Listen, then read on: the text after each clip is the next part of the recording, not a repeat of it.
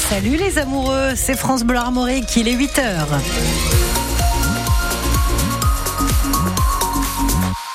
Et c'est une Saint-Valentin qui se fait dans la douceur aujourd'hui en Bretagne. Temps très doux, un peu nuageux, mais qui reste agréable avec des maximales qui frôlent des records. Hein. Cet après-midi, on verra ça en détail après le journal de Justine Sauvage.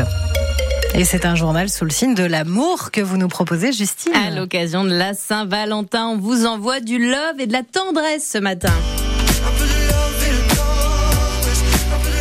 L'amour pour illustrer euh, et avec ces histoires des supporters du Stade Rennais prêts à tout ou presque pour leur club de cœur. C'est le cas de Yann de Bréal sous Montfort qui ne se voyait pas, mais vraiment pas rater le match historique demain contre le Milan AC au stade San Siro en Ligue Europa. Alors ce fan rouge et noir part pour l'Italie et il y va en quart, Eric Bouvet. Yann travaille de nuit à la base logistique Carrefour d'Ureux et il avoue que le mois de février est un peu juste financièrement. Je me suis dit, bon, il euh, faut y aller au low cost, on va dire. Donc quasiment 34-35 heures dans le quart. Euh. Deux, deux quarts qui partent en fin d'après-midi de Roisen Park, direction Milan, 195 euros place comprise. Donc ouais, ça va être rigolo, on va se faire des petits jeux, des petits, euh, des petits trucs sympas, quoi. Puis un petit apéro forcément. Et puis dormir aussi, hein, parce que le programme de demain est chargé. On va faire Milan l'après-midi bon, on va profiter quand même de la ferveur et de la folie qu'il va y avoir pendant le match, avant et après le match, on l'espère. La Carienne en a vu d'autres. Il était des déplacements à Arsenal, à Larnaca, à Vitesse Arnhem, à Séville. Séville, ouais, c'est mon plus grand souvenir. Bon, il y avait tout. Tous les ingrédients étaient réunis. Il y avait le soleil, il y avait la chaleur, il y avait euh, bah, la victoire, le match, le contenu. Euh,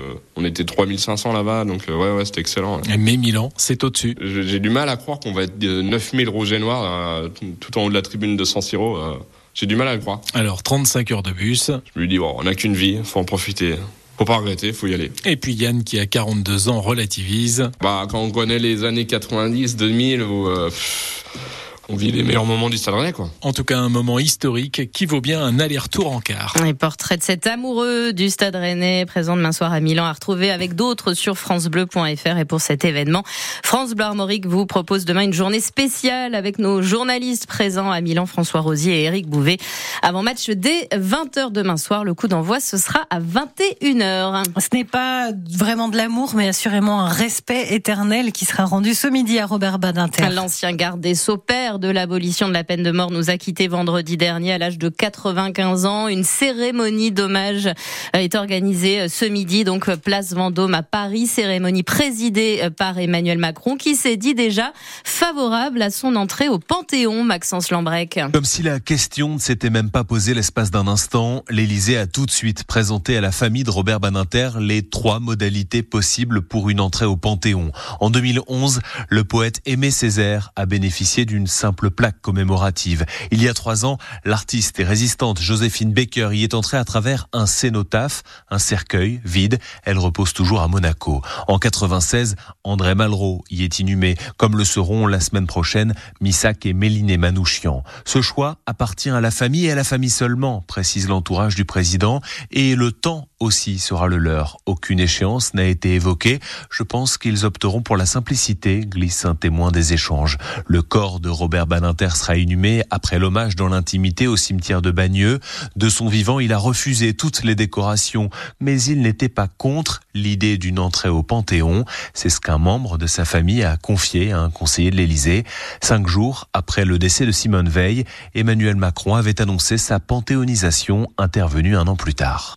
Et la cérémonie d'hommage à Robert Badinter à midi sera à suivre en vidéo sur francebleu.fr. On verra aussi ce qu'il a légué à la profession d'avocat. Ce sera avec un pénaliste du barreau de Rennes, maître Maxime Tessier, invité de France Bleu Armorique à 8h15. Eux la jouent plutôt je t'aime, moi non plus. Le gouvernement et les agriculteurs qui multiplient les rendez-vous pour mettre en place les promesses, les promesses faites à la profession après la forte mobilisation du mois de janvier. Hier, les représentants de la FNSE et DGA a été reçu euh, à Matignon par Gabriel Attal. Une rencontre constructive selon les deux principaux syndicats agricoles qui attendent encore tout de même du, du concret avant le début du salon de l'agriculture. C'est dans 10 jours à Paris, le 24 février. Lui est un amoureux des parquets de basket. Julien Mahé, le coach de Saint-Quentin, club promu en Pro A cette saison. Julien Mahé est un breton né dans le Finistère qui a grandi entre Rennes et Saint-Brieuc. Aujourd'hui donc coach dans l'élite du basket français. Cela n'a pas forcément été simple pour lui de réaliser son rêve, surtout en grandissant dans une région où on peut le dire, le basket de haut niveau n'est pas très développé. Moi j'ai commencé à 16-17 ans, donc j'écumais les salles. Hein. Je jouais, j'entraînais, j'allais voir les matchs, mais les matchs que j'allais voir, c'était la Nationale 1, la Nationale 2, euh, l'Union Rennes Basket n'existait pas encore à l'époque. On allait voir, c'était le Rennes BA, c'était l'avenir de Rennes. J'allais voir les matchs de l'Aurore de Vitré qui euh, balançaient à ce moment-là entre la N1 et la N2. Et euh, c'est pour ça que après deux années de STAPS à Rennes, à 21 ans, j'ai décidé de partir pour euh, continuer mes études au STAPS à Dijon et surtout intégrer euh, un club professionnel qui euh, préparait les jeunes à obtenir des diplômes d'entraîneur. Donc c'était l'élan Chalon. Donc j'ai quitté la Bretagne. J'avais 21 ans pour partir en Bourgogne et pour tenter ma chance. Voilà, pour pouvoir me rapprocher du basket professionnel et, et surtout être proche au quotidien de cette vie-là parce que c'est vrai, je ne l'avais pas en Bretagne. Donc à un moment donné, il a fallu partir. Julien Maé qui participe avec son club Saint-Quentin à la Leaders Cup de basket dans la Loire à partir de vendredi. Un tournoi qui oppose les huit meilleures équipes de la phase allée de Pro A. L'amour maintenant qui n'a pas d'âge. Ce que prouvent Eliane et Jean-Claude qui en septembre dernier ont fêté leur noces de palissandre. Ça veut dire 65 ans de mariage. Je sais pas si vous vous rendez compte. Les deux amoureux vivent désormais dans une résidence pour seniors près de Brest où ils filent toujours le parfait amour ou presque Nicolas Olivier. Leur histoire a commencé en 1956. On allait danser au Val Saint-Louis tous les dimanches. Et c'est là que j'ai rencontré madame. Depuis, Jean-Claude et Eliane ne se sont plus quittés, même pas pour le travail. Ils ont tenu pendant 35 ans une pâtisserie rue Jean Jaurès. On n'a jamais été séparés, non. Non, non. C'est pas toujours facile, hein. on, on s'accroche de, de, temps en temps, bien sûr. On n'est pas toujours d'accord. Non, non, l'entente dans l'ensemble est, est, bonne. Lui l'aime comme au premier jour, enfin presque. Oui, euh, différemment, mais bon. C'est-à-dire?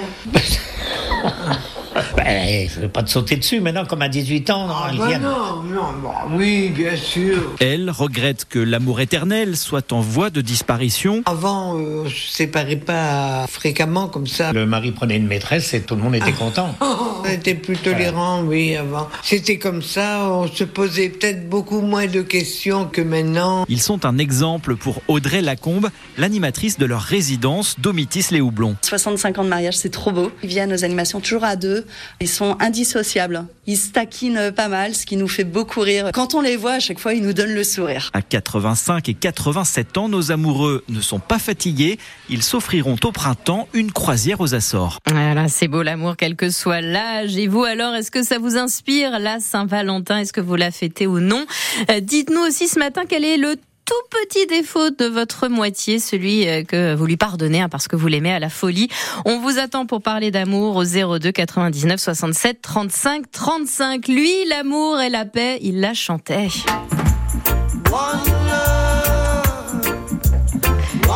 Bob Marley, évidemment célébré dans un biopic à découvrir au cinéma à partir d'aujourd'hui. Le film s'appelle justement One Love, un seul amour.